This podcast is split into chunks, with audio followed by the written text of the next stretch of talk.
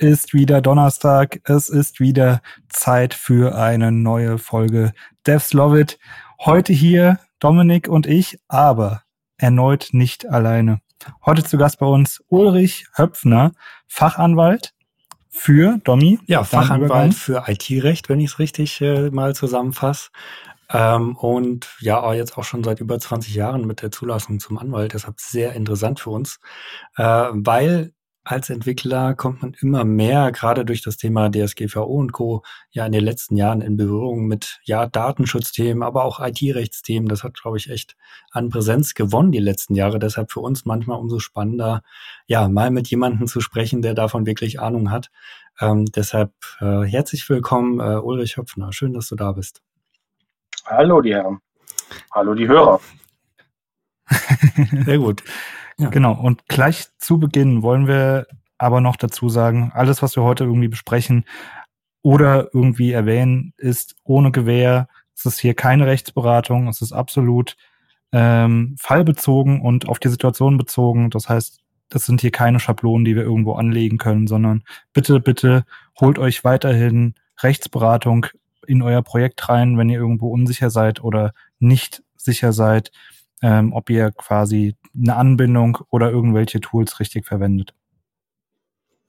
Genau, ja, und dann fangen wir an mit unserem Gast. Vielleicht magst du dich Ulrich mal kurz vorstellen, wie sieht so dein Arbeitsalltag vielleicht aus? Was sind so die Gebiete, äh, mit denen du dich jeden Tag beschäftigst? Und äh, ich glaube, dann kommen wir recht schnell auch zu ganz spezifischen Fragen. Also ich arbeite hauptsächlich für ein großes japanisches Unternehmen, das heißt, das für die, äh, das Europa-Hauptquartier eines japanischen Unternehmens. Dort bin ich für IT und IP-Recht zuständig, also vom Datenschutz. Dann äh, ist noch Urheberrecht, Markenrecht, alles, was mit Wettbewerbsrecht zu tun hat, äh, in meinem Team. Und in meiner Kanzlei, die ich nebenher mache, mache ich, äh, habe, habe ich alles noch im Bereich des IT-Rechts, ähm, dort dann von Entwicklerverträgen über Datenschutz auch vor allem über Website-Prüfungen und ähnliches. Ja, perfekt. Also genau richtig äh, für unser Themenfeld. Super. Ähm, ja, vielleicht, ich weiß gar nicht, wie wir am besten anfangen. Äh, so, ich meine, die letzten Jahre sind ja irgendwie echt ganz viele Datenschutzthemen äh, dazugekommen, irgendwie auch Regulierung seitens der EU. Vielleicht einfach mal so von dir so den Überblick über jetzt die letzten zwei, drei Jahre. Ähm, wie hast du das denn so ein bisschen wahrgenommen? Was, äh, wie ist gerade so Stand der Dinge in der Branche, auch im IT-Recht? Ähm, vielleicht kannst du einfach so ein bisschen ja erzählen, was so dein Eindruck äh, von diesen. Also das Themen wichtigste Datum, das man da eigentlich wissen muss, ist der 25. Mai 2018, seitdem die Datenschutzgrundverordnung anwendbar ist. Da hat sich jetzt in dem Bereich, zumindest was den Gesetzgeber betrifft, wenig getan. Ähm, auch war die Datenschutzgrundverordnung jetzt nicht komplett neu. Vorher hatten wir dann ja die Datenschutzrichtlinie aus dem Jahr 95, die in Deutschland im Bundesdatenschutzgesetz umgesetzt war. Aber dann haben wir zumindest einen einheitlichen europäischen Rechtsrahmen. Spannend ist dann halt nur, wie ist es bei unseren Nachbarn? Die kriegen jetzt ähm, zum 1.9. das neue äh, Schweizer Bundesgesetz über den Datenschutz. Wie geht man damit um? Und dann, wie geht man in ähm, mit dem Brexit dann in Großbritannien um, die ja kein Teil der EU mehr sind. Interessant ist vielmehr dann auch nochmal die Frage, kommt die E-Privacy-Verordnung? Ähm, da haben wir zurzeit dann die Umsetzung in Deutschland durch das Telemediengesetz, Teledienstdatenschutzgesetz und durchs UWG. Aber also Cookie bleibt immer spannend und ähm, wie erfüllt man dann eben auch die äh, Auswirkungen im Datenschutz. Jetzt was andere Bereiche betrifft, wenn es um Webseiten geht, haben wir eine relative Ruhe. Ich war 10, 15 Jahren war es ja so, dass alle zwei Jahre eine neue Widerrufsbelehrung kam. Aber da sind wir erstaunlicherweise seit 2014 stabil. Also da hat es der Gesetzgeber endlich mal geschafft, seine Hausaufgaben zu machen. Ja, perfekt. Das sind auch schon jetzt, äh, ich merke schon, ich war darauf nicht vorbereitet auf die nächsten spannenden Daten, äh, der erste Neunte und Co. Ähm, das heißt, das Thema Cookies, wenn ich es richtig verstanden habe, äh, geht auch ganz klar in die nächste Runde. Ähm, nee, das ist das Schweizer Datenschutzgesetz, okay. das neue. Cookies, ähm, haben wir jetzt in Deutschland ja das Teledienste-Datenschutzgesetz, was aber eigentlich nur die EU-Richtlinie von 2009 umsetzt. Also da war den ganzen IT-Juristen schon ganz klar, dass ähm, das, wie wir es in Deutschland hatten, also wenn Sie weiter surfen, äh, erklären Sie damit einverstanden, dass Cookies gesetzt wird. Das war den Juristen eigentlich schon klar, dass das nicht mehr geht. Und zumal in der Datenschutzgrundverordnung, äh, wo es um wenn es um die Einwilligung geht, um einen so einen Informed Consent geht, also eine informierte und ausdrückliche Einwilligung und kein konkurrentes wie durch Weitersurfen, war klar, dass da was kommt.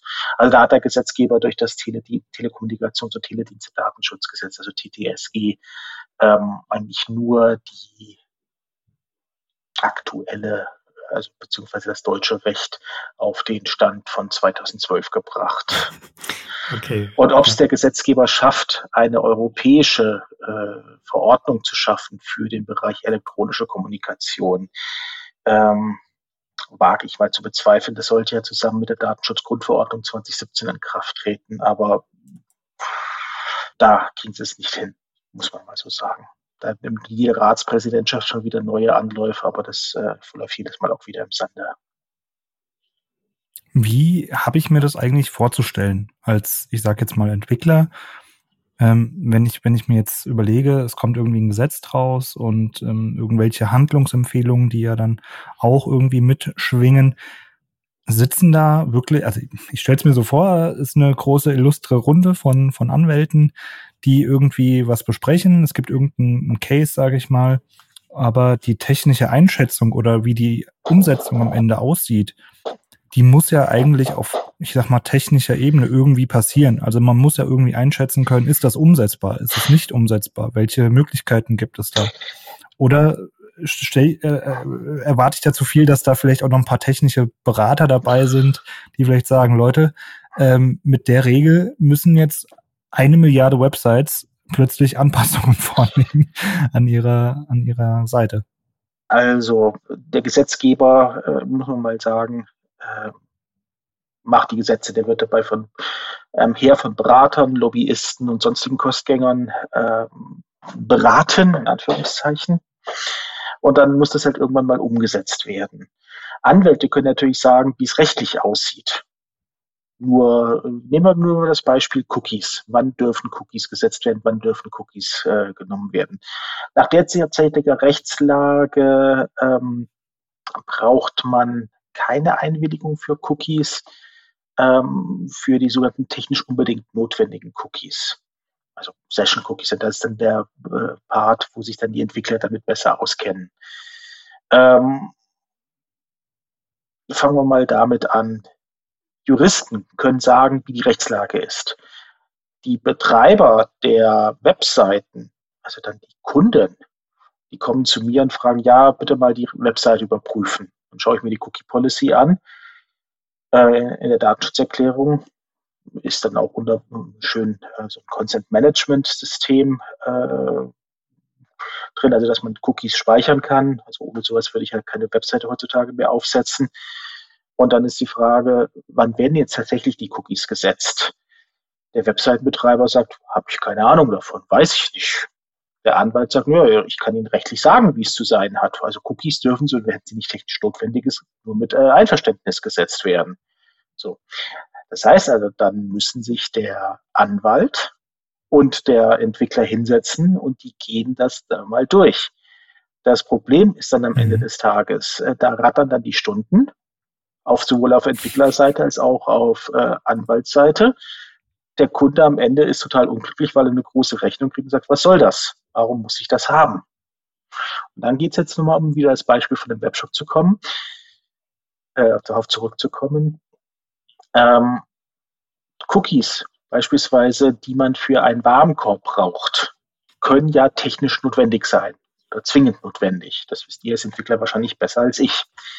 Aber die dürfen nicht gleich am äh, Beginn der Seite gefeuert werden, sondern erst dann, wenn tatsächlich was in den Warenkorb gelegt wird. Und dann muss man natürlich so aufpassen, dass der Entwickler sagt, dieser Cookie wird erst dann gefeuert, dieser Cookie ist dafür zuständig, dieser Cookie ist dafür zuständig. Dann muss der Anwalt sagen, hm, dann informieren wir halt so, dass eben die Person genau weiß, was mit Daten passiert. Dann muss man noch dann den Cookie-Banner anpassen, also das System. Ist das ein technischer Cookie? Äh, wofür ist der? Welche Informationen hat der? Ähm, werden dann auch unter Umständen noch Daten in die USA abgegeben, Marketing-Cookies, äh, Google Analytics und so weiter und so fort.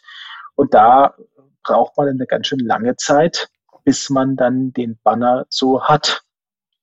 Und dann, auch wenn es allgemein mhm. nur um die Datenschutzerklärung geht, also jetzt noch nicht mal von den Cookies, sondern was man braucht, wie die Daten verarbeitet werden nach Artikel 13 Datenschutzgrundverordnung.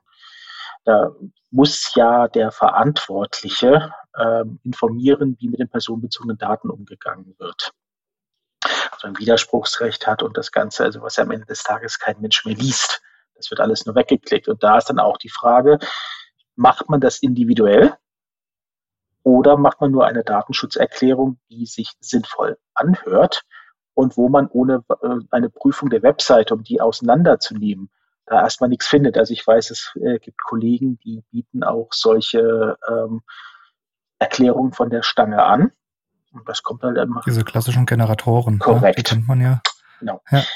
Und da muss man halt überlegen, wie viel Budget habe ich? Was brauche ich ähm, aus juristischer Sicht? Und deswegen sind wir bei dem Disclaimer, das ist keine Rechtsberatung. Muss man halt überlegen, ähm, ja. reicht auch ein Generator aus oder will man das wirklich individualisieren? Also manche Leute können Anzüge von der Stange kaufen, sehen da top aus, andere mit einer problematischeren Figur, die mögen dann halt doch lieber zum Maßanzug greifen. Und ähnlich ist es dann hier auch ähm, bei dem Entwickler. Und da muss ich auch ganz klar sagen, als Entwickler wird man wohl keine Rechtsberatung machen dürfen. Da gibt es sowas wie das Rechtsdienstleistungsgesetz, das die Rechtsberatung den Anwälten vorbehält. Also seit 2006 oder 2007 haben wir das. Da wurde es etwas liberalisiert. Das heißt, man darf auch Annexberatung machen. Also der Webseitenentwickler wird wohl auch Beratung zu IT-rechtlichen Fragestellungen machen dürfen. Mhm. Ob er es kann, ist an dieser Stelle äh, ja, das ist eine Frage, die auf einem ganz anderen Platz ja. steht oder eine Antwort darauf. Ja, vor allem sind wir da ja auch dann im Bereich der, der ähm, ja, Zuordnenbarkeit, nenne ich es jetzt mal. Also wenn ich jetzt sage, das ist so, aber dabei ist es gar nicht so. Haftung nennt sich das also Ganze auch juristisch. Genau, ja. ja. Das Wort hatte mir gerade gefehlt, ja. Ja, ich habe da jetzt auch mal für einen Mandanten, ähm, die Mandant ist auch jemand in der Rechtsabteilung, die haben dann eigentlich einen recht gute Datenschutzerklärung gehabt. Also wo ich zumindest ohne dann ins technische Detail reinzugehen, da auch nicht sagen könnte, oh, das ist grottenfalsch oder das geht an dieser Stelle gar nicht. Da muss ich auch sagen, ich als Jurist kann es mir anschauen, ist es plausibel, ohne mit dem Entwickler zu sprechen oder ohne wieder dann die ganze Kostenfolge in Gang zu setzen. Zumindest aber da hat dann der IT-Dienstleister irgendwas gesagt, wo ich mir dachte, äh, wo steht denn sowas? Wo ist denn das? Also ich erinnere mich gar nicht mehr, was es war. Aber das war so weit draußen. Ich habe es auch gegoogelt, habe nichts dazu gefunden und denke ich, was soll das? Wer, wer gibt so einen Rat oder wer sagt sowas? Ja, dann auch der Punkt, ich habe eine, ähm, eine Auftragsverarbeitungsvereinbarung von dem Mandanten gekriegt, da DPA, also Data Processing Agreement. Äh, ich muss mich entschuldigen, wenn ich da die englischen Begriffe dann immer mal ab äh, Völlig okay. Ich habe das beruflich immer Englisch auf dem Tisch und äh, da kommen mir die Begriffe eher in den Kopf. Und ähm, dann ging es natürlich auch, dass derjenige, der Verantwortliche, muss natürlich bei seinem Auftragsverarbeiter, also beispielsweise bei seinem Webhoster, eben auch prüfen, ob der geeignete technische und organisatorische Maßnahmen hat. Die TOMS. Und wenn man da so einen kleinen Webhoster hat und sehe, naja Gott, was der hat, äh, der hat vielleicht mal Schlüssel vor den Servern und keine Redundanzen, also vor dem Raum, in dem der Server steht und ähnliche Sachen. Und da sage ich, das ist ein bisschen dünne. Und dann kommt dann, ja, wir sind ja nur ein kleiner äh, Anbieter, wir können uns ja nicht mehr als so ein Anbieter für den Mittelstand leisten, wenn überhaupt, und nicht, was die großen Microsofts oder sonst was dieser Welt dann anbieten. Spannend, sehr spannend. Der Kunde müsste eigentlich was Besseres erwarten, aber ob er das besser überhaupt bezahlen kann und ob das dann sein Business Case trägt. Weil das ist auch ein typischen Fall von Überregulierung. Mhm. Aber ich, meine, ich werde jetzt hier kein EU-Bashing machen. Aber ja doch, ich mache hier ein EU-Bashing. Wenn nicht hier, wo sonst, oder?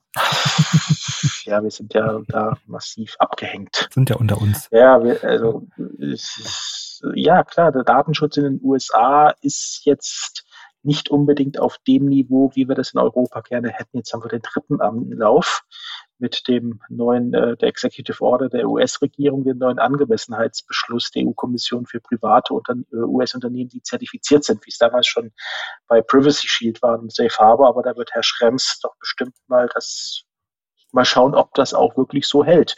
Der hat schon angeschaut. Also nach Schrems 1 kam Schrems 2 und äh, nach Schrems 2 ist vor Schrems 3.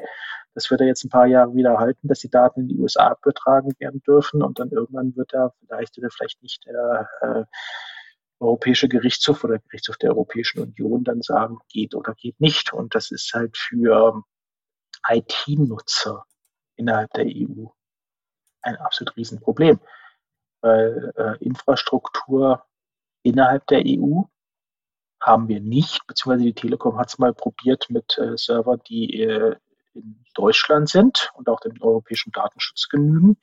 Aber die sind immer so ein Drittel teurer und dann überlegt man sich, mache ich das oder mache ich das nicht?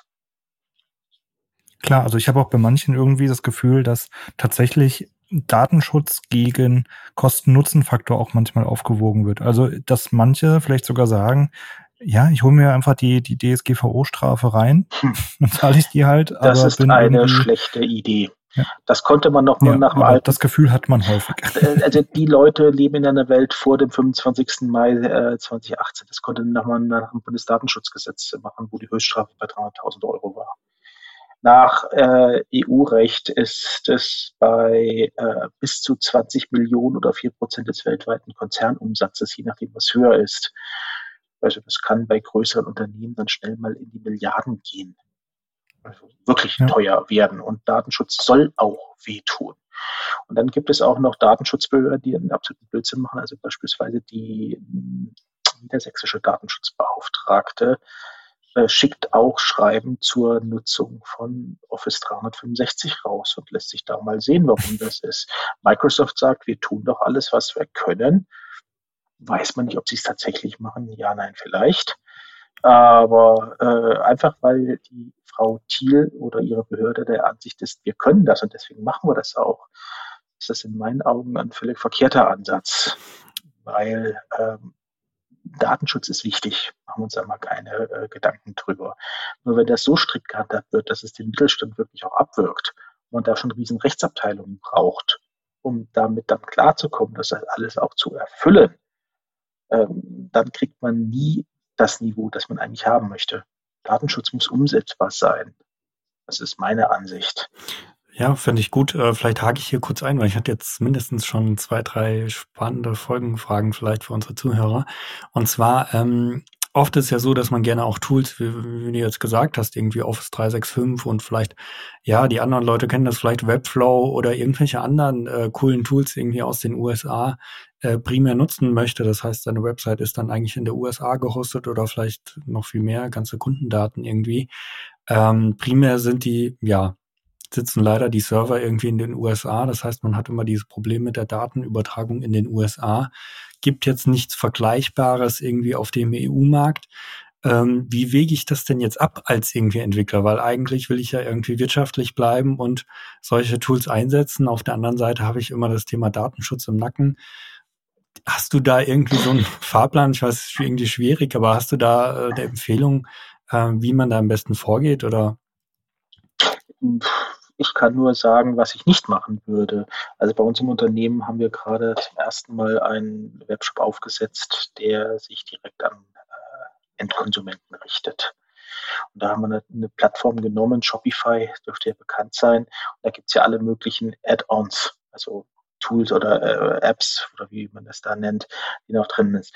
Da hat man dann teilweise dann äh, Dienstleister, die Datenschutz, also die in Europa aufgesetzt sind, wo die Daten eben nicht die Europäische Union verlassen, teilweise welche in den USA, wo dann auch die, ähm, der Transfer in die USA mit Standardvertragsklauseln abgedeckt ist.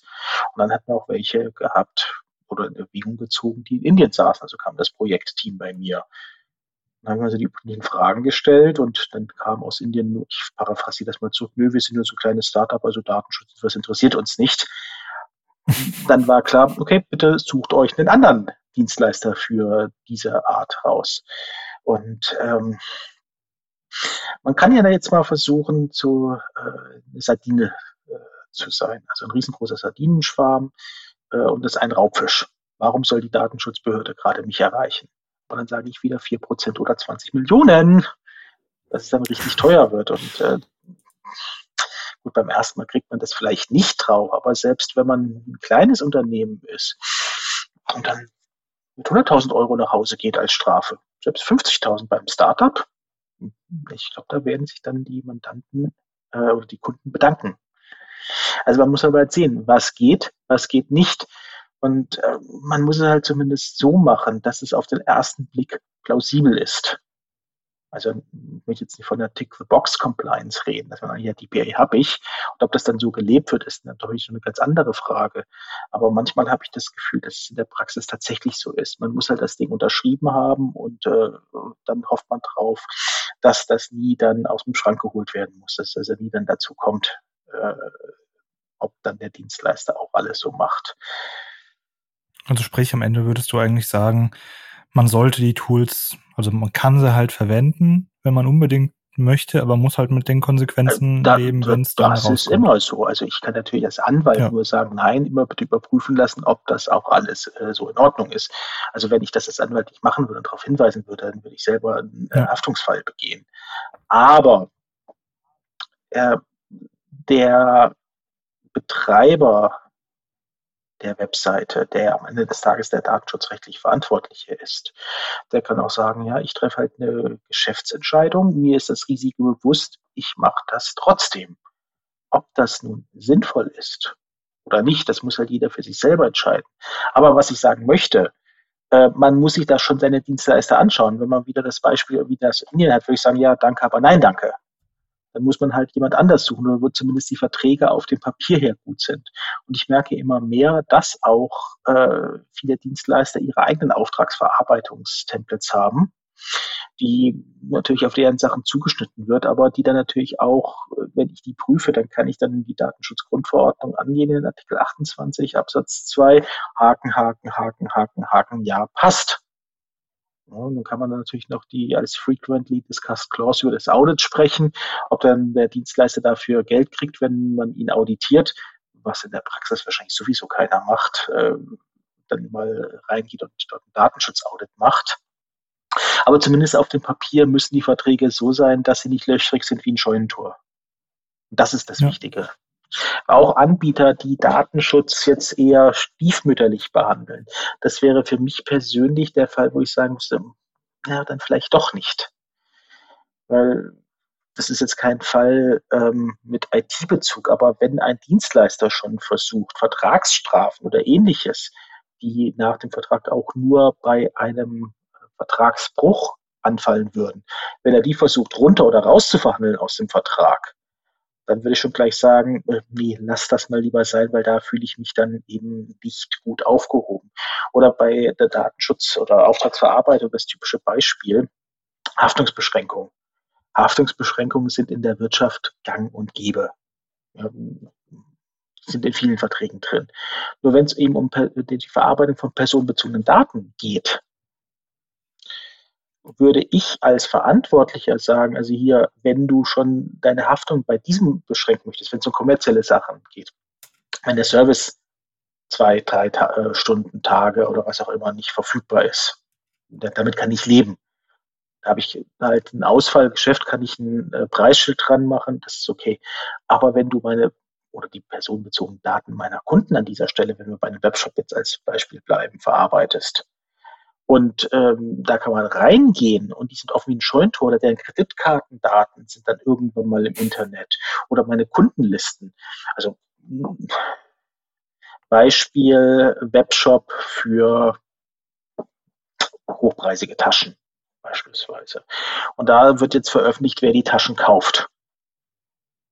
Das sieht man dann und dann sieht dann die Ehefrau, wem hast du denn jetzt die Hermes-Tasche gekauft? Ich hatte jetzt Geburtstag, habe aber keine gekriegt. Und da kommt dann raus, der Mann hat eine Affäre. Beispielsweise. Ja, das, das sind halt die Punkte, äh, damit muss man ja reden. Äh, da müssen wir mit rechnen. Das ist ja der immaterielle Schaden, den dann auch der, äh, der Käufer auch dann gegen Geld machen kann. Wenn man dann einen Dienstleister drin hat und diese Daten sind dann öffentlich einsehbar, ein riesen Reputationsschaden.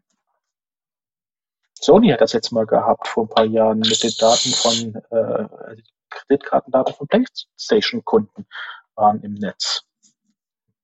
War nicht nett. Also ich denke mal, Rechtsabteilung äh, hat rotiert und die Unternehmenskommunikationsabteilung äh, hat doch mal schneller rotiert. Haben wir ein paar Überstunden gekloppt, ja. Genau. Du, Domi, du hast, glaube ich, noch eine Frage, oder? Ja, war jetzt schon wieder äh, bei einem ganz anderen Thema angelangt, aber vielleicht kommen wir noch mal zum Thema zurück, jetzt irgendwie äh, Privacy Shield, Schrems, irgendwie habe ich da noch im Kopf. Vielleicht magst du da noch mal kurz erklären, was das eigentlich regeln sollte oder was das, wofür das da ist. Und ähm, zweite Frage wäre, ich hatte jetzt zum Beispiel den Privacy Shield, die haben auch irgendwie eine Website, wo man dann gucken kann, ob da einzelne Unternehmen, glaube ich, irgendwie mitmachen, wenn ich es richtig äh, im Kopf ja. habe. Und da habe ich tatsächlich auch jetzt hier zum Beispiel LinkedIn Corporation äh, gefunden, die irgendwie ja seit mehreren Monaten da irgendwie inactive sind, jetzt mal im Vergleich zu Meta. Was heißt denn das jetzt eigentlich, was die, äh, wenn ich da irgendwie dabei bin oder nicht dabei bin? Vielleicht kannst du das nochmal kurz erklären. Mhm. Also, die Europäische Union sieht sich als Zahnpastatube und personenbezogene Daten ist Zahnpasta würde jetzt fragen, was ist denn das für eine dumme Analogie? Habt ihr schon mal äh, Zahnpasta wieder äh, in die Tube rein zu drücken versucht, wenn sie erstmal draußen ist? Schwierig. Schwierig, Challenge. Richtig. Das heißt also, die Europäische Union ist ein geschützter Raum. Da gilt die Datenschutzgrundverordnung. Und wenn Daten dann draußen ist, dann kann man sie überall hinschmieren. Und damit dann auch diese personenbezogenen Daten weiterhin geschützt sind, wenn sie einmal den geschützten Raum verlassen hat, braucht man für den Transfer von Daten in Drittstaaten, also außerhalb des europäischen Wirtschaftsraums, sogenannte Safeguards, Sicherungsmechanismen. Das kann entweder sein ein Angemessenheitsbeschluss der Kommission für gewisse Länder, wo man äh, von denen die Kommission sagt, da ist das Datenschutzniveau angemessen, beispielsweise in der Schweiz. Die mussten jetzt auch ihr altes Datenschutzgesetz ändern. Und deswegen tritt da jetzt zum 1.9. Ähm, das neue Datenschutzgesetz in Kraft. Dann gibt es beispielsweise Länder wie Israel, wie äh, die Färöerinseln, Isle of Man, Kanada ähm, für private Unternehmen, äh, Uruguay, Isle of Man. Dort äh, ist nach der Ansicht der Kommission das Datenschutzniveau angemessen. Da kann man die Daten hin versenden. Und dann gibt es noch, ähm, ja, wie soll ich das sagen? Pure Evil Mordor. Und das war halt in den USA so, aufgrund der Zugriffsrechte der ganzen äh, Geheimdienste und der Rechtsbehilfe, dass das US-Recht eben nur für US-Bürger gilt und nicht beispielsweise für Unionsbürger. Und gesagt, hm, naja, also an sich pure evil dort drüben. Aber wir erkennen an, dass ähm, der Vorsprung der US-Tech-Industrie so groß ist und dass eben auch Europäer das Ganze nutzen möchten. Deswegen hatte man vor Jahren, also vor über zehn Jahren, Safe Harbor gehabt. Das war ein Abkommen, da konnten sich äh, US-Unternehmen ähm, zertifizieren lassen.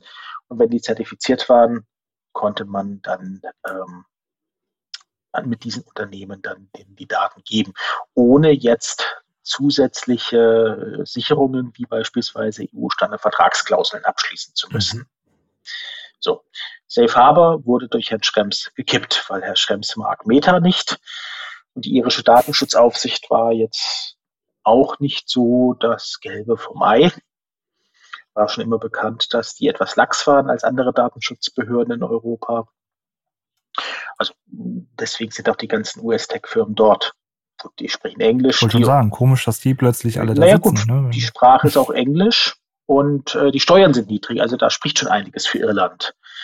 Aber zumindest Frau Dobson, also die Datenschutzbeauftragte, war jetzt nicht so die, äh, wie soll ich das sagen, nicht so, so hart hinter wie beispielsweise die CNIL, also die französische Datenschutzbehörde. Aber äh, Herr Schrems hat dann geklagt und irgendwann wurde Safe Harbor gekippt. Dann gab es das Privacy Shield. Irgendwann wurde das Privacy Shield gekippt. auch die Standardvertragsklauseln von 2010, die auf den gleichen Grundsätzen beruhten wie ähm, Safe Harbor, musste die EU irgendwann mal überarbeiten. Das heißt, wir haben jetzt seit 2020, seit 2021 auch neue Standardvertragsklauseln. Das heißt, Unternehmen mussten dann auch immer neue Standardvertragsklauseln abschließen und die ganzen Altverträge dann nochmal aufbohren und anfassen. So. Aber die Not war groß und ähm, irgendwie wollten auch die Amerikaner mit den Europäern mitspielen.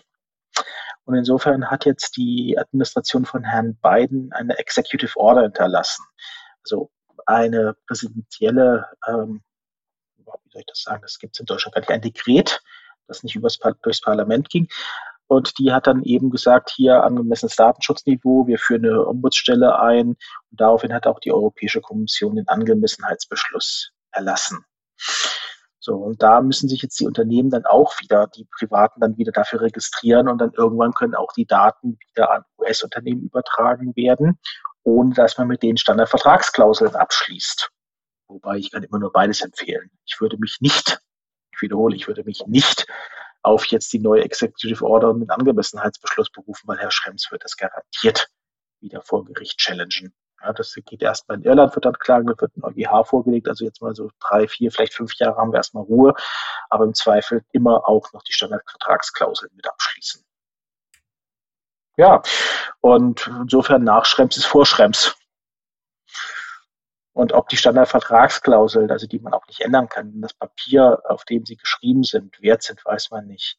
Da gibt es die kleinen Anbieter, die halt irgendwann alles unterschreiben. Ob die das denn erfüllen können äh, oder nicht, steht dann noch auf einem ganz anderen Blatt. Aber das wird man dann halt sehen. Klingt irgendwie danach, als wäre das Thema so nie geklärt, so richtig. Äh, geht da immer hin und her. Ähm, es ist auf jeden das Fall. Es wird irgendwann hm. geklärt werden, weil in den USA setzt sich auch nach und nach die Notwendigkeit von Datenschutz durch. So gibt es einzelne Bundesstaaten, die die ersten Gesetze haben. Das erste war Kalifornien mit dem California Consumer Protection Act. Das hatte natürlich einen anderen äh, Ausgangspunkt gehabt. Da geht es um Verbraucherschutz. Also sonst haben die ja gesagt, nur gut, wenn du deine Daten angibst, bist du selbst schuld.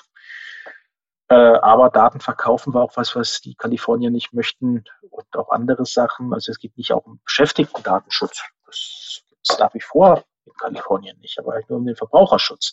Weil die Verbraucherschutzbrille, nach der das Ganze war, und jetzt haben auch andere Staaten gefolgt, Virginia beispielsweise hat ein Datenschutzgesetz, Colorado, Kanada hat auch ein sehr starkes Datenschutzgesetz. Also die Kollegen aus unserer Rechtsabteilung in den USA, die müssen halt immer für Kanada mitdenken und für die USA mitdenken.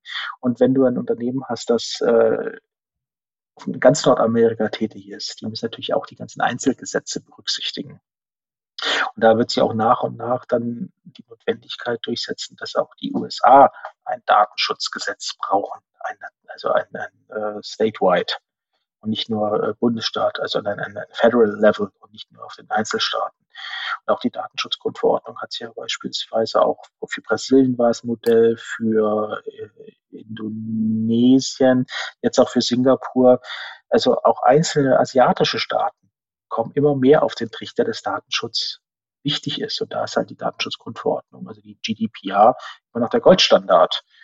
Und äh, je mehr Länder dann eben auch die, die Datenschutzansatz äh, folgen oder ein zumindest angemessenes Datenschutzniveau haben, wird der internationale Datentransfer immer einfacher.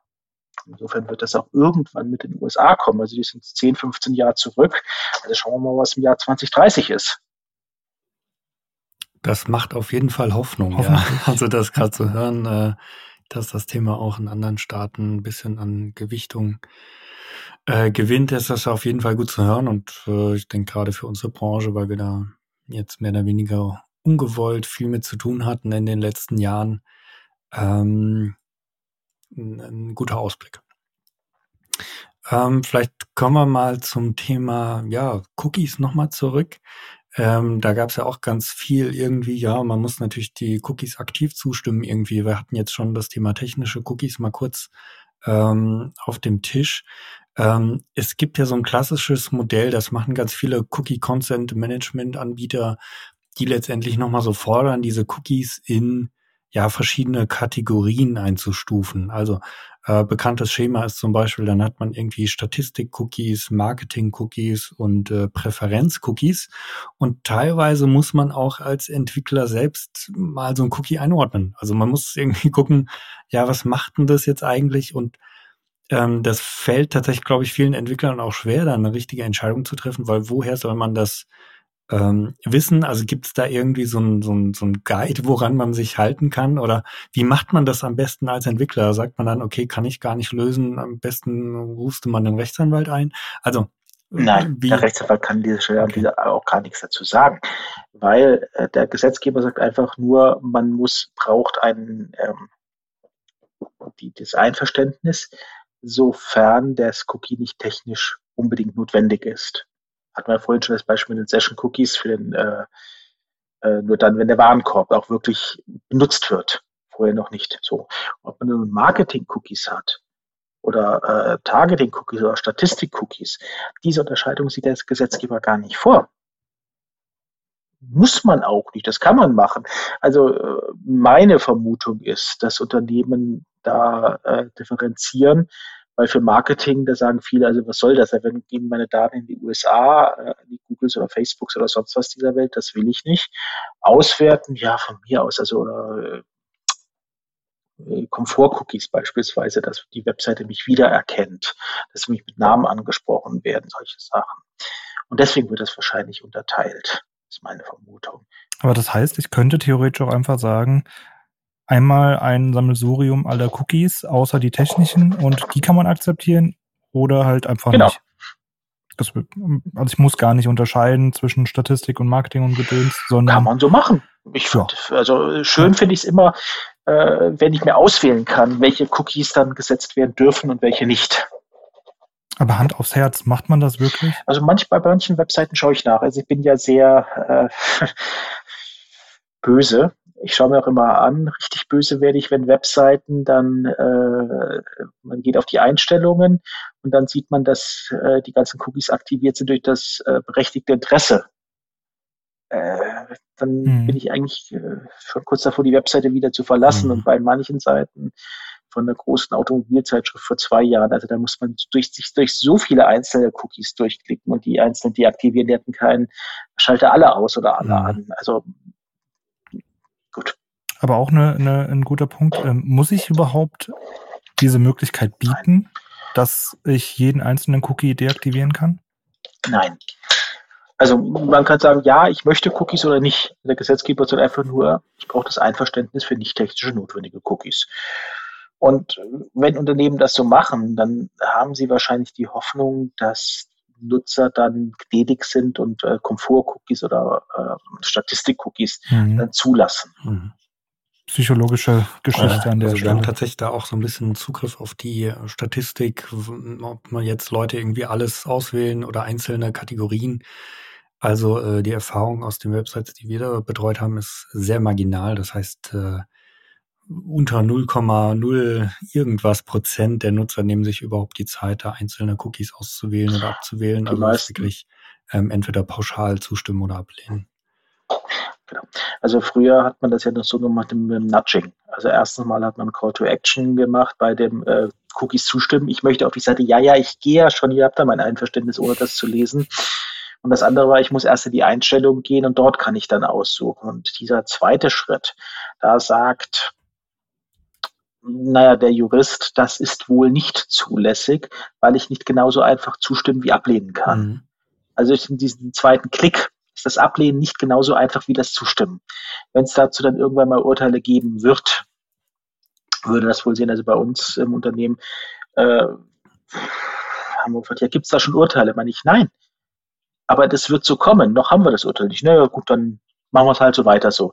Also vielfach mögen die Marketingverantwortlichen, jetzt bringe ich mein Bild wieder, das tote Pferd weiterreiten, obwohl es tot ist. Und sie reiten es so lange, bis auch das Fleisch vom toten Pferd von den Wölfen gefressen wurde und dann auch die Knochen von der Sonne zermahlen und zerblichen sind. So lange wollen die noch Cookies haben, weil sie sonst äh, die Angst haben, dass sie keine Insights mehr von den äh, Website-Benutzern kriegen. Aber ist Cookie eigentlich ein totes Pferd, wie ich schon gesagt habe, die großen Anbieter dieser Welt. Also wenn ich mir äh, Google anschaue, die kriegt dann, ich muss mich einwählen in Gmail, ich habe dann meinen äh, YouTube-Account äh, und was sie noch alles haben, die kriegen dann natürlich ihre Daten von den Nutzern. Apple ja auch. Man muss sich ja mit dem Apple-Account anwenden. Mhm. Denen ist jetzt, wenn die Cookies eigentlich egal, weil die brauchen keine Cookies mehr. Also Cookies sind, das werdet ihr wahrscheinlich eher bestätigen können als ich äh, aus Sterbetechnik. Ja. Da gibt es heute wesentlich bessere aber Sachen. Das ist ja, das ist ja ein schöner, aber das ist ja eine schöne, ähm, schöne Wendung. Wie siehst du das denn mit einem Cookie-List-Tracking? Also wenn wir da auch über Datenschutz nachdenken, ist das denn gleichzusetzen mit einem das müsst ihr mir sagen, ob dann die Entwickler dabei genau, also beziehungsweise ob die Webseitennutzer dann genau die gleichen Informationen kriegen, die sie haben wollen. Ähm, muss man sich immer im Einzelfall anschauen, wie das dann gemacht wird. Mhm. Sobald man sich irgendwo anmelden muss, ja auch die Daten, die Zugriffsdaten. Aber auch da kann man sagen, die möchte ich nicht, also für Marketingzwecke.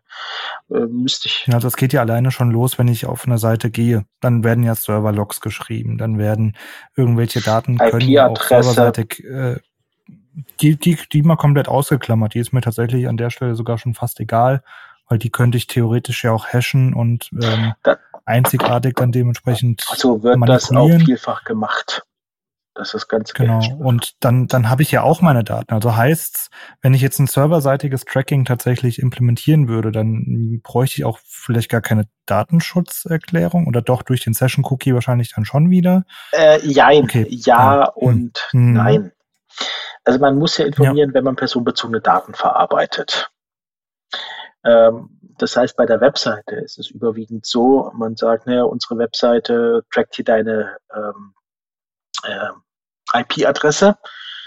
Aber da sagen wir, die wird ja trotzdem verarbeitet. wenn man das so einstellen kann, dass die IP-Adresse gleich nur anonymisiert verarbeitet wird, wir sagen, ja, wir verarbeiten keine personenbezogenen Daten. Aber wenn du auf die Webseite gehst und äh, nimmst mit uns Kontakt auf über das Kontaktformular, dann brauchen wir dadurch deine E-Mail-Adresse, kann man auf nicht den Namen, nicht die Telefonnummer, äh, weil es ja auch Grundsatz der Datensparsamkeit. Das heißt, einfach nur für eine Kontaktanfrage braucht man nur eine E-Mail-Adresse. Da braucht man aber keinen Namen und keine Telefonnummer.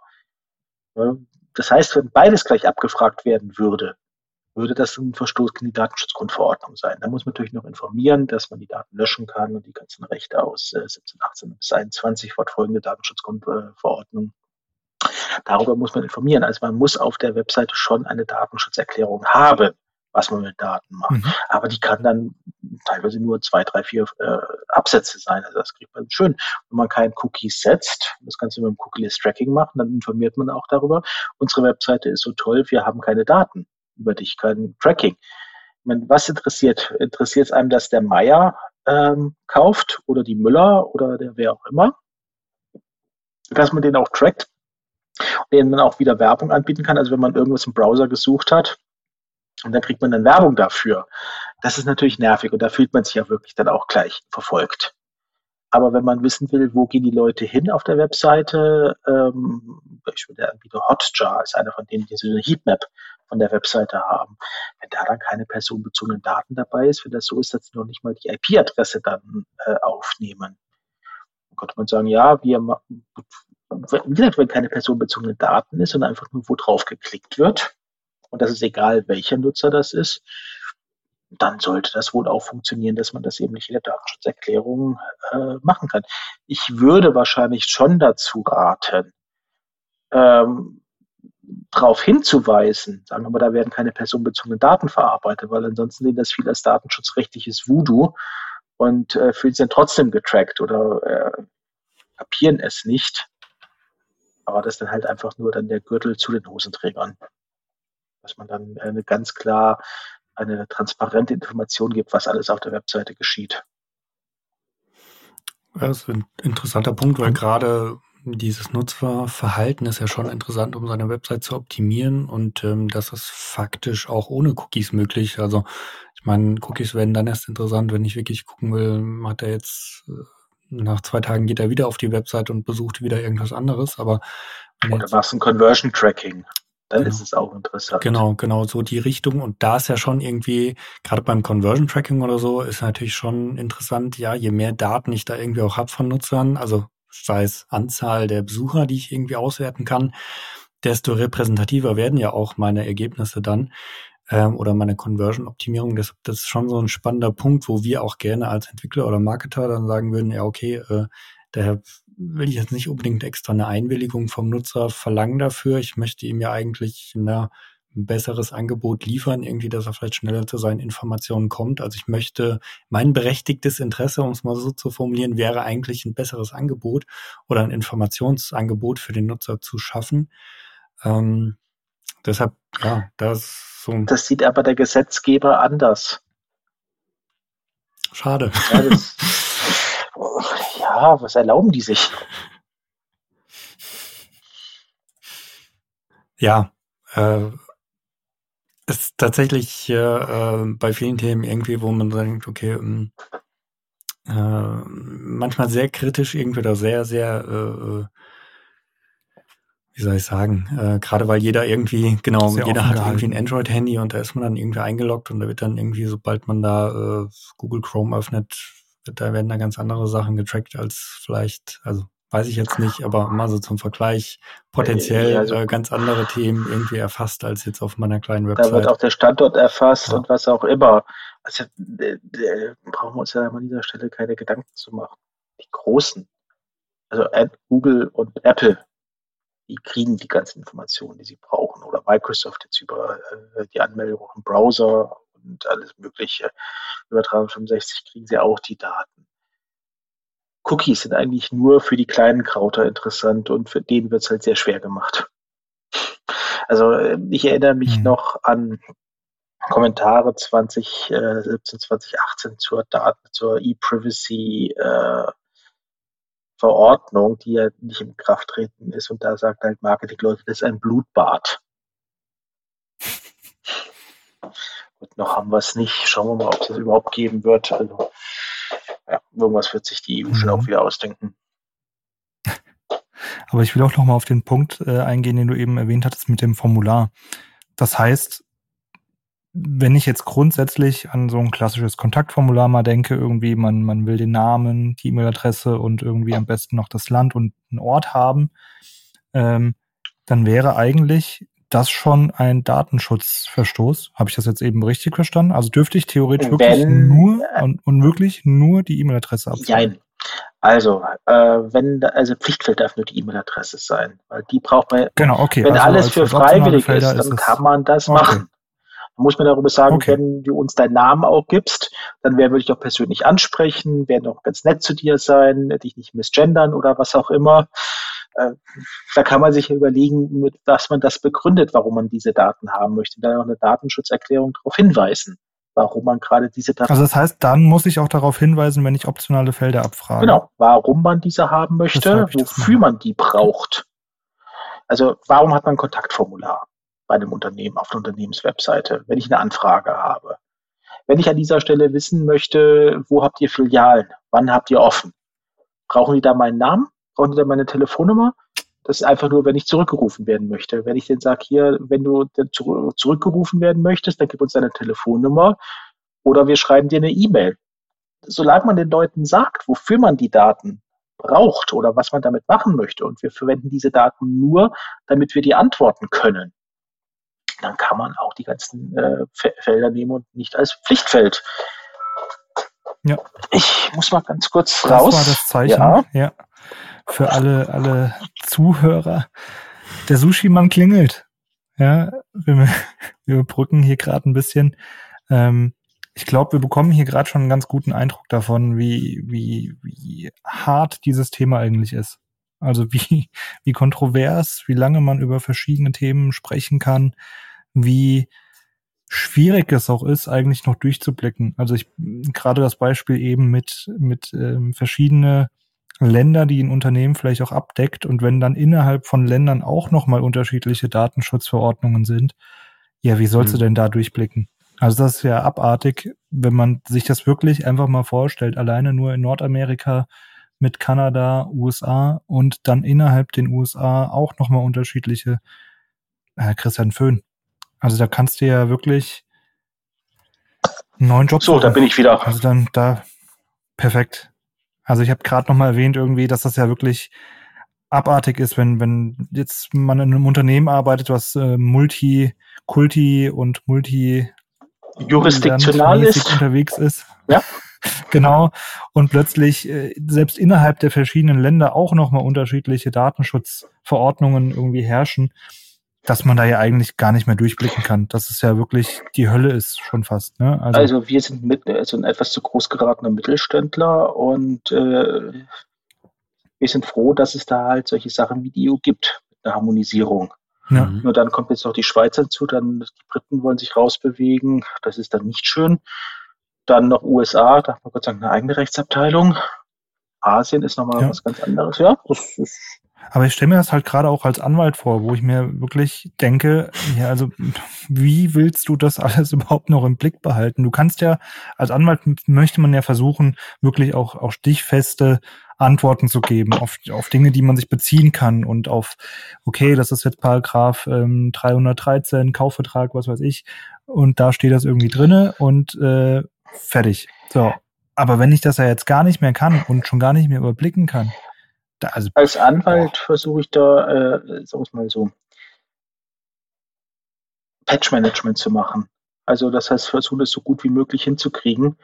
Aber ähm, manchmal muss man halt wirklich zu einer Großkanzlei gehen, die dann auch Büros in mehreren Ländern hat und die das immer noch mal lokal überprüfen und das ist dann halt teurer. Und dann, wenn man dann ja kommt und sagt, ich möchte hier einen Webshop beispielsweise haben,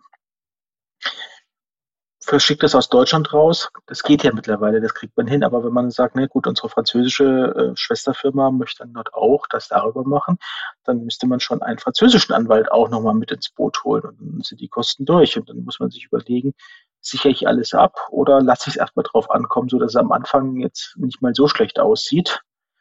Und wenn dann halt ich abgemahnt werde, wenn ich da einen Fehler drin habe, ne, gut, dann zahle ich halt mal Korrigiere ich und mach das. Als Anwalt darf ich natürlich nicht raten, dass man das so machen kann. Ja, dann vielleicht mal ja. Aber man muss halt einfach, äh, wenn man eine Business-Entscheidung trifft, also wer nur auf seinen Anwalt hört, äh, ja, der hat die Kontrolle über sein Leben verloren. Auch gut. Aber ich frage jetzt nochmal den Anwalt, ähm, gibt es denn zwei, drei Tipps, die man, äh, ja, die auf jeden Fall Sinn machen, die jetzt auch nicht übertrieben äh, kostspielig sind, irgendwie sich auf jeden Fall mal rechtlich abzusichern? Also gibt es da so zwei, drei Punkte, wo man auf jeden Fall äh, mal Kontakt zu einem Anwalt aufnehmen sollte? Äh, also immer also vielleicht auch aus Sicht einer Agentur zum Beispiel und einmal aus der Sicht auch als Entwickler vielleicht, dass man, dass man da vielleicht. Fangen weiß, wir mal als Entwickler an. Ähm, das Schlimmste, was man machen kann, ist immer nur auf Zuruf zu reagieren. Einfach da mal sagen, ja, wir verstehen uns, das sind Buddies von mir, macht mal meine Webseite. Also ich habe Mandanten gehabt, kleines Start-up, UG, lief alles gut und irgendwann hat es mal gehakt, dann wurde das Geld eingeklagt. Und der Vertrag war halt nicht existent. Das heißt also am Anfang immer erstmal einen Vertrag haben. Solange man sich noch verträgt, verhandelt man, und dann findet man möglichst auch Lösungen für, wenn man sich nicht mehr so verträgt. Das ist immer das Erste. Und da kann man halt äh, sich AGB machen lassen oder einen Vertrag. Also AGB sind ja auch nichts anderes als ein Vertrag, der für, für, für eine Vielzahl von Rechtsverhältnisse geht. Ähm, ja. Da, als ähm, dann würde ich auch, bevor ich einen Vertrag unterschreibe, den mir einer vorlegt, immer den auch mal zumindest und jemand äh, Ahnung hat, sich mal anschauen zu lassen. Idealerweise von einem Anwalt. Das kann natürlich dann auch der Freund sein, der BWL studiert hat und dann im dritten Semester dort auch eine Rechtsvorlesung hatte. Also gut, das sollte man vielleicht so nicht machen, aber zumindest jemand, der Ahnung von der Materie hat. Mhm.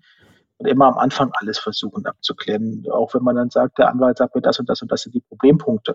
Man muss dem nicht mal folgen aber man muss zumindest wissen, was auf, dann auf einen zukommt. Mhm. Das ist das, was ich da empfehlen würde. Und also der eine war Entwickler und die andere war, wofür ihr noch Tipps brauchtet.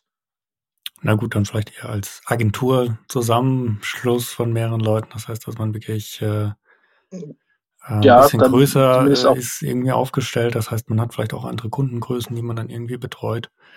Ähm, genau, oder was bietet man an? Mhm. Also ich habe jetzt auch einen äh, Agenturvertrag.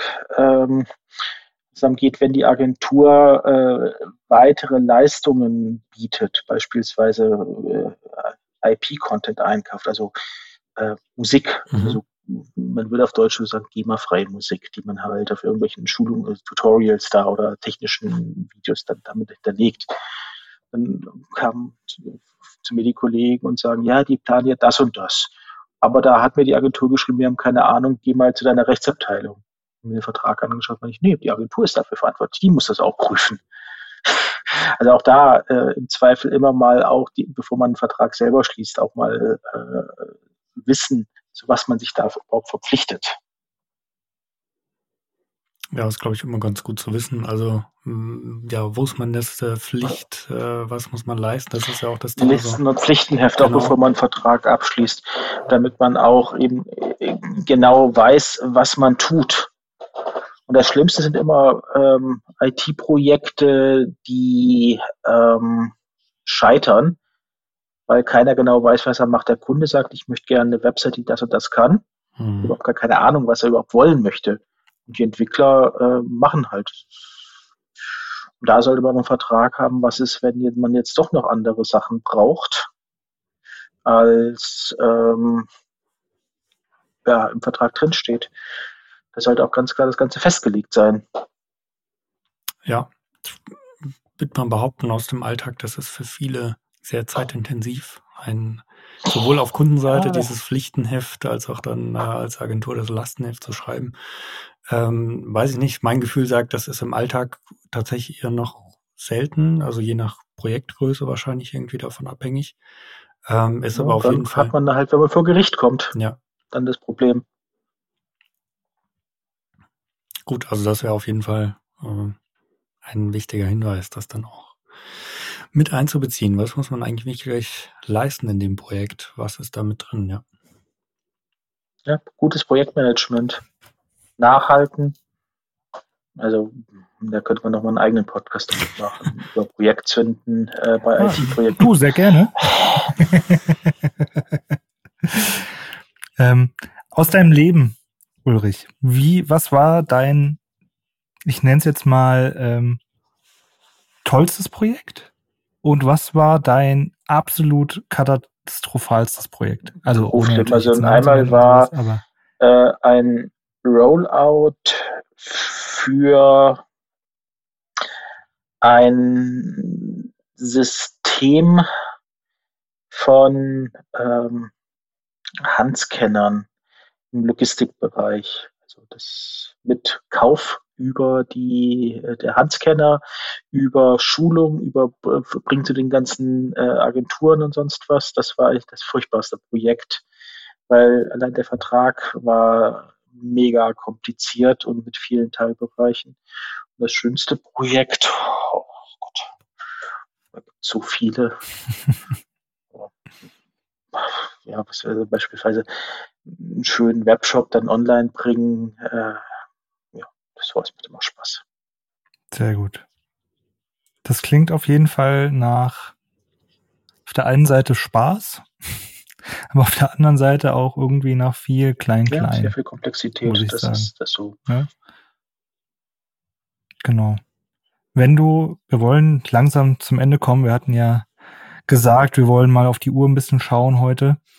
Ähm, wenn du dich entscheiden müsstest zwischen beispielsweise einem Google-Tool oder einem ja, Matomo-Tool zum Beispiel, ähm, würdest du wahrscheinlich das Matomo-Tool empfehlen, oder?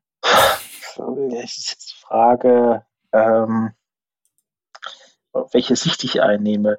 Wenn ich die Insights haben möchte mhm. von den Kunden, wird wahrscheinlich Google besser sein. Mhm. Aus Datenschutzsicht würde ich zu Matomo raten und das hostet on-prem ist auch nicht in der Cloud, sondern mhm. dass ich mir selber die ganze Arbeit äh, ans Bein binde. Natürlich mhm. ist das mehr Arbeit. Natürlich ist das nicht so convenient wie Google. Am Anfang muss man dann eben auch die Marketing-Kollegen ein bisschen zurückpfeifen. Oder? Genau, man muss natürlich auch gucken, was man wirklich tracken möchte, ne? Oder was man wirklich auch mit den Daten macht. Also wir persönlich haben auch schon mit, ähm, mit Matomo On-Prem dann gearbeitet und das selbst auch gehostet. Und dementsprechend, noch da stelle ich mir jedes Mal wieder die Frage, was mache ich denn mit diesen ganzen Daten am Ende wirklich? Braucht man die also, wirklich alle? Ich dann wirklich rein? Das ist nämlich genau. der Punkt. Und ich denke, die, vielleicht mit die Low-Budget-Variante, aber die nicht ganz so verästelt ist, äh, ist für die Mehrzahl der Nutzer wohl auch ausreichend. Und es äh, hilft, rechtliche Konflikte zu ähm, verhindern. Also dass dann hinterher mal am Ende des Tages äh, hochgeht. Natürlich kann man mit Google das Ganze so weitermachen. Aber Google ist was, was man eben auch in der Webseite sehen kann dass das genutzt wird. Muss man einfach nur mal äh, schauen, wie der Code der Website ist. Da sieht man Google Analytics. Und das ist auch für eine Datenschutzbehörde sehr einfach zu tracken und sehen, dass dort eben auch die Probleme oder beziehungsweise dass es genutzt wird. Und dann kann man sagen, äh, ja, dann zeigt doch mal, habt ihr die Auftragsverarbeitung, wie ist das eingestellt? Also mhm. abschließend würde ich immer den Rat geben, also man, man kann mit Datenschutz rumschludern das ist halt auch eine Ansichtssache. Nur zumindest, man sollte immer alles das vermeiden, wo man eine öffentliche Visibilität hat. Ob man die Daten nun zehn Jahre aufhebt oder 20. Wenn es da keinen Insider gibt, einen Whistleblower, der dann gekündigt wurde oder er sagt, ja, die haben ja hier ein Datengrab, die löschen nichts. Würde dann keiner sehen. Aber zumindest die äh, nach außen liegenden Sachen, zumindest die Datenschutzerklärung, Cookie Policy, sowas, das sollte schon so sein, dass es auf den ersten Blick nicht gerade auffällt, dass man sich für Datenschutz auch eigentlich gar nicht interessiert. Ja. Okay. Ich glaube, dann haben wir doch heute ein Thema behandelt, was eigentlich relativ trocken ist, aber dann doch nicht trocken ist. Daten, also wir Datenschutzjuristen gelten ja unter Anwälten, was Anwälte für normale Menschen sind. Also wir sind da schon recht speziell, aber ich meine, ich bin als IT-Anwender schon seit den 80er Jahren unterwegs. Also ich erinnere mich auch noch an den ersten PC meines Vaters. Das war ein Schneider PC 80, 8088er Prozessor, 4 ähm, Farb CGA, Monitor 20 MB Festplatte, Gegenwert eines Kleinwagens. Und da bin ich halt damit groß geworden. Mir ich glaube, wir haben hier gerade 400, 500 Kil äh, Megabyte alleine an dem Podcast hier aufgenommen. Also nur um das mal kurz im Vergleich ja, zu 20 Megabyte Festplatte, dreieinhalb Zoll, 720 genau. K Diskette. Also, ja. Also da hat sich schon einiges getan in den letzten äh, 30, 40 Jahren. Und das ist auch dann nicht so trocken. Man muss halt immer die äh, tatsächliche Anwendbarkeit sehen. Und dann ist es schon gar nicht mehr so schlimm. Ja, also ich merke. Ich habe leider einen harten Anschlag. Ich glaube auch der Anwalt. Ja, ja oh. Ja. Ich muss mich dann verabschieden. Genau, ich wünsche euch noch äh, einen schönen Podcast. Vielen Dank, dass ich dabei sein durfte. Vielen Dank für deine Teilnahme. Vielen lieben Dank. Wir hören uns. Ciao. Ja, mach's gut, Ulrich. Ciao. Ja, ich denke, wir haben jetzt herausgefunden, dass es nicht nur für uns ein nerviges Thema ist, oder? Ja, also äh, tatsächlich äh, gibt es am Ende des Tages noch mehr zu beachten, als man vielleicht sogar denkt. Oder waren auf jeden Fall wertvolle Tipps dabei, in welche Fallen man, denke ich, hier nicht tappen sollte. Ähm, ich glaube tatsächlich, man muss immer ganz genau dann im Einzelfall auch gucken, äh, ja, wie einfach die Rechtslage auch ist. Es gibt aber auf jeden Fall in unserem Bereich sehr viele Themen, wo wir irgendwie mit ja, Haftung auch zu tun haben. Ne? Also Server irgendwie, äh, ist meine Website sicher, dann habe ich das Thema Datenschutz, Cookies. Also ich glaube, das macht schon unserer Branche echt einen großen Teil aus und ähm, da lohnt sich wahrscheinlich auch wirklich mal als Agentur oder vielleicht sogar auch als Freelancer sich da hin und wieder mal so ein Rundumrad einzuholen, auch wenn es vielleicht teuer ist äh, lohnt sich das ähm, und vielleicht auch die eine oder andere Arbeit mehr, sich eben dann doch mal die Mühe zu machen, den Kunden um ein Pflichtenheft zu beten, selber ein Lastenheft zu schreiben. Äh, ich glaube, ab einer gewissen Projektgröße und Budget oder irgendwie Vorahnung, ob das irgendwie Features sind, die man so mal schnell äh, aus der Schublade hat oder die tatsächlich äh, ein bisschen mehr Act erfordern, auch da sich so ein bisschen abzusichern. Und was mich so ein bisschen hoffnungsvoll macht, ist tatsächlich ähm, das Thema Datenschutz im Ausland, dass das äh, anscheinend auf einem guten Weg der Besserung ist. Und bis dahin müssen wir uns, glaube ich, noch weiter mit rumschlagen. Ähm, ja, Themen wie Schrems und Co. habe ich auch zum ersten Mal gehört. Werde ich, glaube ich, im Nachgang nochmal ein bisschen recherchieren zu, googeln zu, äh, was ist eigentlich dieser äh, Schrems und was macht er so. Genau, aber trotzdem, ähm, ja, viele, ähm, das ist einfach ein sehr umfangreiches Thema, merkt man immer wieder. Ähm, gleichzeitig merkt man auch, es gibt, glaube ich, viele Mythen im, im, in der Branche. Ähm, das mit den Cookie-Kategorien, wo man sich immer verrückt macht, am Ende vielleicht gar kein Thema ist, spannend. Äh, fragt man sich, wieso gibt es nicht Tools, die das vielleicht mal einfacher machen? Da die Einladung an unsere Community, schreibt doch mal gerne ein geiles Cookie-Consent-Management, was wirklich nur die Basics äh, beinhaltet der Rechtslage. Dafür irgendwie safe ist, glaube ich, würden sich alle freuen. Äh, Wäre doch mal was.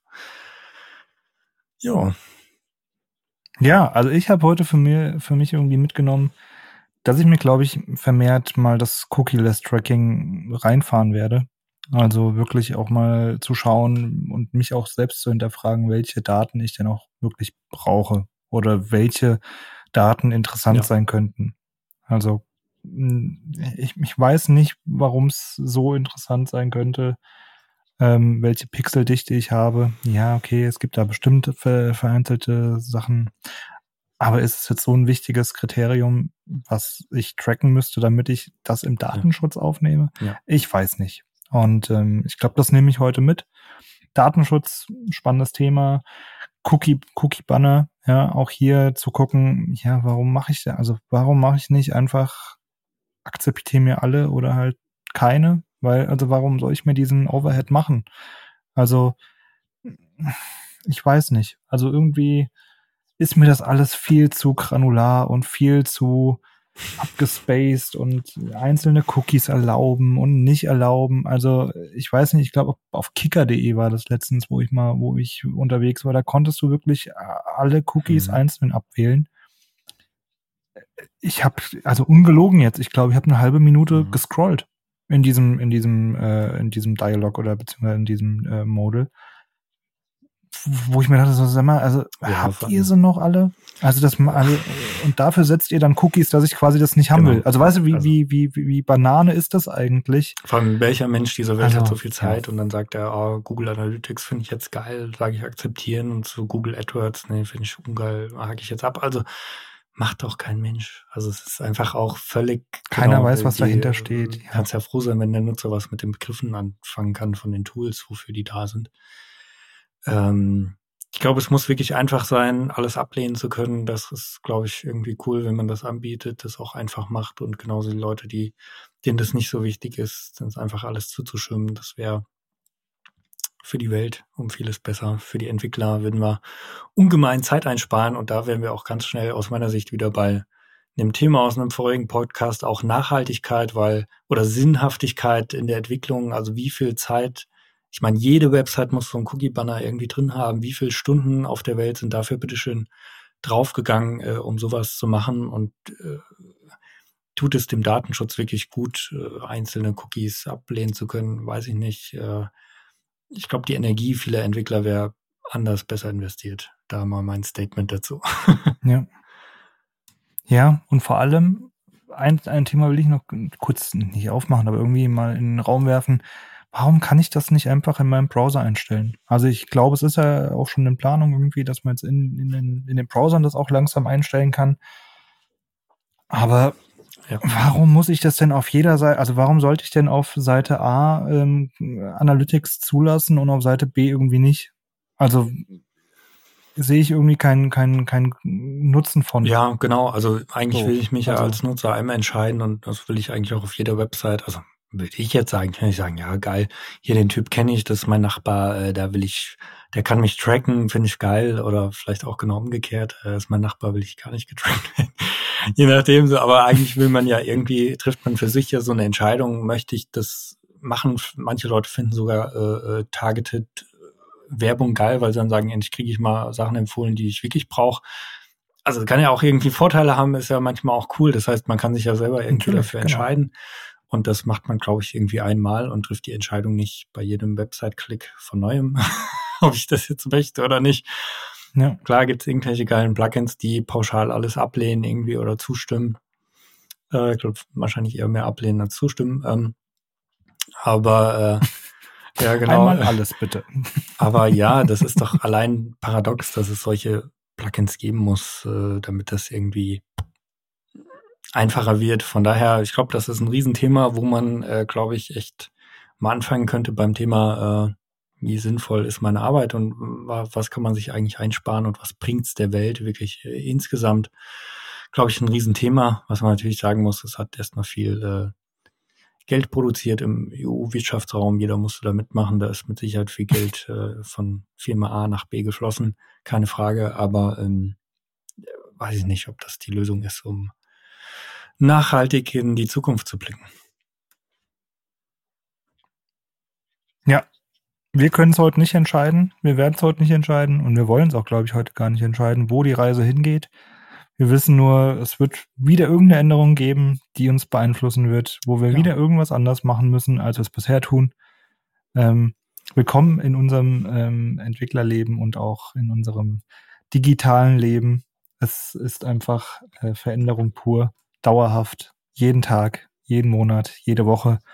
Aber Domi, weißt du, was mich am allermeisten irgendwie in letzter Zeit äh, verwundert hat? Was ist eigentlich mit deinem Finger auf dem Cover los? Ja, findet's heraus. Guckt euch das Cover mal genauer an.